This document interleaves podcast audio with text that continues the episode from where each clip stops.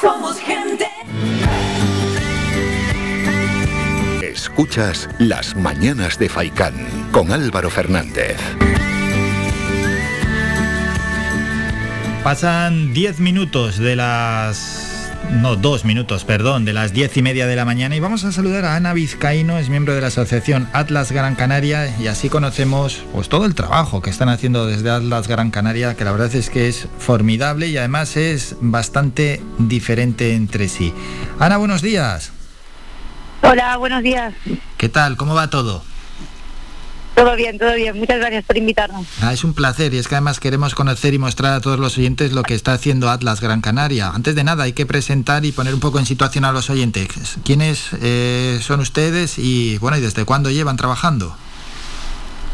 Bueno, Atlas es una asociación sociocultural que se ubica en el barrio de La Isleta, en Las Palmas, y lleva trabajando más de seis años bueno, lleva ubicada en este barrio más de seis años, pues con eventos culturales, un poco de, de barrio, dedicado un poco al, al barrio, ¿no? A nivel social.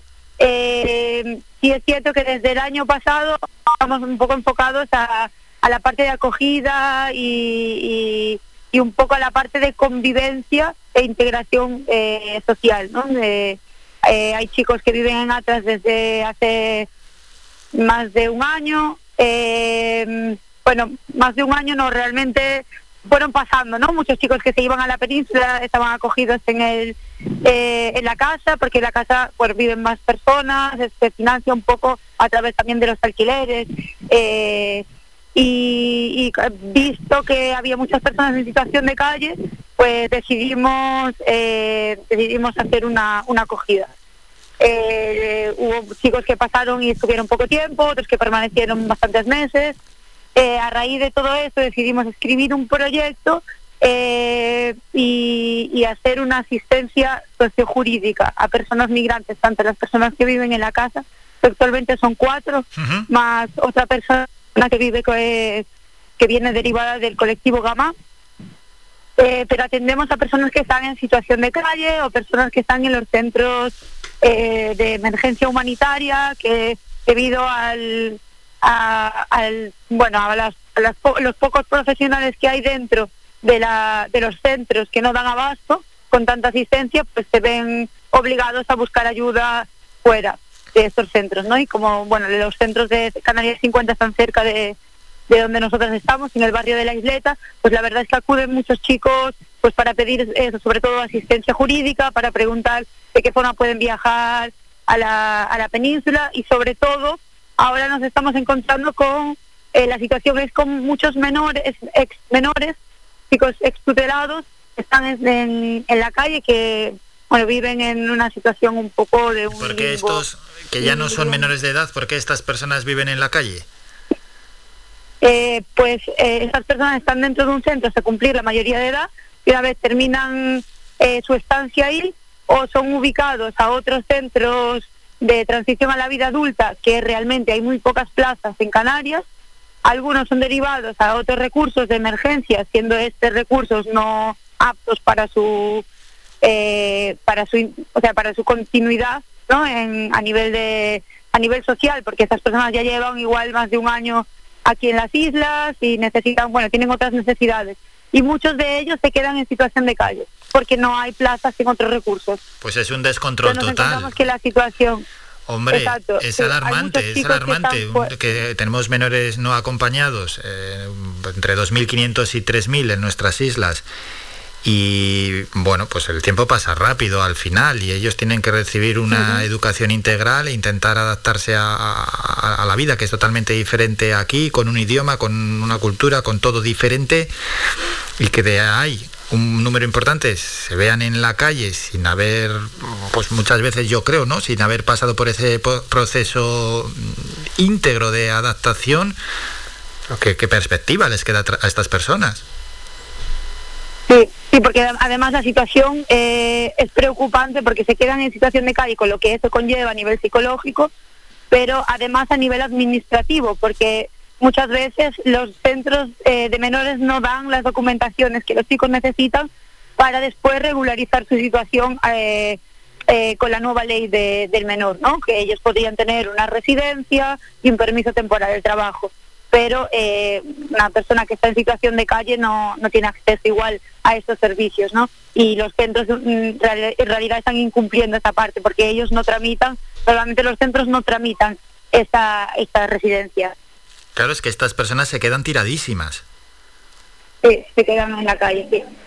Se quedan en la calle y poco a poco estamos viendo cómo, ¿no? cómo, cómo va degenerando y como las personas que llevan ya tiempo en situación de calle a nivel psicológico no pueden más y con las consecuencias que tiene, ¿no? El tema de consumo, eh, bueno, muchas otras muchas otras situaciones. claro, ¿cómo no va a degenerar? ¿Cómo no va a degenerar? Si están absolutamente solos y sin nada y una persona que, que, que, que son casi adolescentes se queda en la calle, es que no tiene ninguna perspectiva, si es que es alarmante. Sí, o muchos de ellos son aún menores y se fugan y no quieren volver al centro por los por la situación en la que viven dentro, maltratos, bueno, la verdad es que es una situación muy preocupante con la que, en la que nos encontramos ahora. Si bien el año pasado era diferente porque había personas adultas en situación de calle, pero lo que querían era igual moverse a la península mm. y había un bloqueo, ahora mismo lo que nos encontramos es estas personas que están fuera, que están fuera de cualquier recurso, pero que no hay un futuro próximo para ellos. Y que también la administración nos está haciendo cargo de las instituciones. No, no, no, si no, si ha quedado muy claro y a, un poco de perspectiva que tenga la persona que lo esté escuchando, sabe que al final esto pues es que es indigno y es un problema, un problema para esas personas y un problema en, en, general, porque están totalmente vendidos. Bueno, ese aspecto de la Asociación Atlas Gran Canaria, que está muy bien que lo comuniquéis, que lo denunciéis y que trabajéis en torno a ello y sobre todo, Ana, estos son casos que hay que, que hay que denunciar y que hay que poner el grito en el cielo porque desde la Administración tienen que tomar cartas en el asunto. Sí, eso es, y nosotros ya no sabemos bien a qué puertas tocar, ¿no? porque muchos chicos nos acuden a nosotros pidiendo, por favor, necesito un recurso, necesito una plaza en algún lugar. Eh, y realmente, bueno, SEAR es casi el único recurso que al que podemos al que se puede acceder pero tampoco es para todos, no hay suficientes plazas, hay unos requisitos que cumplir que tampoco que muchos de los chicos tampoco cumplen. Entonces, bueno, es como un poco el no saber qué hacer ya porque las puertas que se tocan están cerradas. Hmm. Entonces sí, es, es, es como una responsabilidad a nivel de las administraciones de aquí, ¿no? Autonómicas, porque porque los centros de menores son del gobierno de Canarias y del Cabildo. Luego, por otra parte, en la Asociación Atlas Gran Canaria también hacéis otro tipo de actividades, desde talleres a charlas, diálogo público, mm, a veces también exhibís cortos documentales y luego hacéis un coloquio, ¿verdad? Sí, sí, sí, intentamos como hacer una programación cultural y que también sea un, punto de, convivencia. Mm, ¿Esto cómo funciona? ¿Y quién se puede sumar y qué es lo que hacéis habitualmente? Eh, bueno, en Atlas casi todas las semanas hay o, bien eso, que lo, como dices tú, un, concierto, eh, charlas, pues intentamos también un poco la parte de sensibilización. El otro día hubo una charla de, de Alan Fong, eh, que estuvo Laura comentándonos un poco su trabajo y bueno, a través de las redes sociales se puede ver la programación que estamos haciendo. Eso es, sí, no, además es que tenéis buena actividad en las redes sociales. En el Facebook, de, por ejemplo, de, ponéis Asociación Atlas Gran Canaria y ahí en el Facebook eh, podéis ver todo lo que realizan, además con unos carteles bastante interesantes y unas publicaciones muy, muy, muy buenas. ¿Todo esto lo desarrolláis en la isleta? En la isleta, eso es, en la calle Anzofet. eso es, allí en el número 35. Luego también habéis desarrollado un Atlas Market, ¿eso en qué consiste? El Atlas Market se celebra una vez al año eh, y bueno, es abierto a quien quiera, eh, a quien quiera exponer su, sus producciones, artesanías, es un poco y, y es un punto de, de encuentro también para, para conocernos, para que conozcan el proyecto pero cada persona que quiera vender algo eh, o mostrar su, su arte, su artesanía, eh, es bienvenida. Bueno, ¿y cómo vivís la isleta? ¿Cómo, perdona? Sí, ¿cómo vivís la isleta? ¿Cómo vivís? No entendí la pregunta. Sí, es decir, estáis en la isleta, mm, el día a día allí, cómo estáis trabajando con la gente de la isleta, qué denuncia social se puede hacer desde la isleta también necesidades para esa zona de las Palmas de Gran Canaria. Sí, bueno, la, la, verdad es que a nivel de barrio la gente en este sentido eh, ha colaborado mucho. Hay muchos vecinos también que han aportado pues una parte de, no con una intención de ayudar, de solidaridad y de intentar entender un poco, ¿no? La situación a nivel, estamos hablando en el aspecto más de las personas migrantes, en este sentido.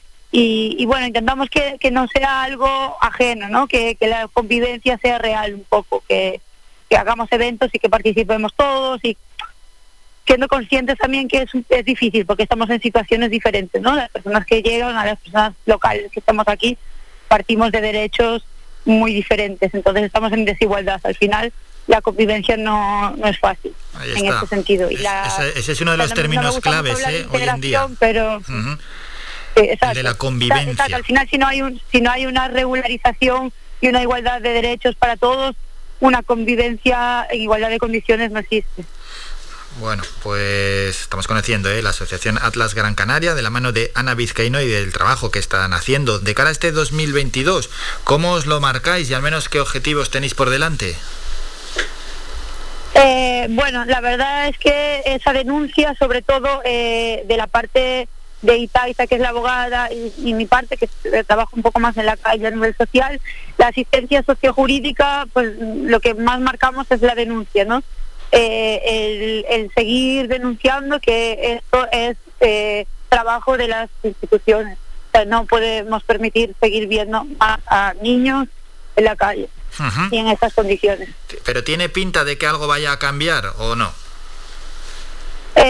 Eh, pues mm, la verdad es que no lo estamos viendo, pero bueno, tenemos, o sea, si no existiese ese optimismo tampoco seguiríamos con el trabajo. Entonces, bueno, nosotros seguimos ahí, y esperemos que, que sí que cambien, que se, que se derive chicos a la península de alguna forma, pero que no se, que no se usen esas 2.700 plazas como un éxito, sino como una, eh, una forma de decir no podemos con esto, pero no podemos con las 2.700 plazas de niños porque no hay unas plazas de vida adulta. No, hombre, el éxito en ese caso, en de los menores no acompañados, está en los que se integran a la sociedad una vez que ya dejan de ser menores de edad. Ahí está el éxito. Por acoger a 2.700 personas no tiene que ser un éxito. De hecho, 2.700 personas lo que denota es una insolidaridad por parte de las otras comunidades autónomas. Sí, la verdad es que la competencia a nivel estatal mm, nos parece bastante baja, ¿no? Quiero decir que no hay, no sé hasta qué punto el, sistema central tiene esta competencia de, de derivar a los, a los menores con, respecto a las otras eh, comunidades autónomas no nos queda muy claro cuál es cuál es la estrategia, porque la verdad es que no la estamos viendo. No, y si no tiene competencia, pues que la genere y que obligue a las otras comunidades, porque, como acto de generosidad de otras comunidades ya vemos que esto no funciona, o se obliga o, o esto no funciona. Sí, exacto, y al final, bueno, yo entiendo que el gobierno de Canarias no da abasto, pero y exigimos que exista una fiscalización y un, ¿no? y un control de los centros, lo que está pasando dentro de esos centros. porque la verdad es que es muy preocupante. Sí, muy grave todo lo que nos has comentado, que es impactante, sobre todo que se queden los chavales fuera, ya una vez que hacen mayoría de edad, que no hay plazas para ir a otros sitios y se queden en la calle, eso es, es terrible, vamos. Bueno, Ana, ¿algo más que te gustaría añadir antes de despedirnos? Y de, bueno, vamos a estar en contacto, claro que sí, para más ocasiones, para, eh, para el futuro, para cosas que vaya haciendo la Asociación Atlas Gran Canaria, pero algo que te gustaría transmitir a los oyentes antes de despedirnos. Eh, bueno, nada más, tenemos aquí este espacio, también hay otro espacio que se llama el taller en la misma calle, que intentamos hacerlo más de una parte de eventos a nivel gastronómico, y, también tenemos talleres y demás. Entonces, bueno, como que la isleta está intentando hacer esa parte de convivencia y esa parte de, encuentro, ¿no? Por parte de personas migrantes y por parte de personas locales. Y me imagino que brazos abiertos, por supuesto, a todo aquel que se quiera acercar a ustedes y también a las actividades que organizan. Recordamos Facebook para verlo, es un montón ¿eh? de actividades y la verdad es que son muy enriquecedoras. Asociación Atlas Gran Canaria, luego en la calle Anzofé número 35 en la isleta. Ana, muchísimas gracias por estos minutos, no te robamos más tiempo muchas gracias. Seguimos en contacto. Pasa un gran día. Vale, muchas gracias. Buen día, hasta luego. Descarga gratis nuestra APP oficial Faikan Red de Emisoras y escúchanos en directo, además de todos nuestros programas en repetición, imágenes, vídeos y noticias. Disponible ya en Google Play y Apple Store.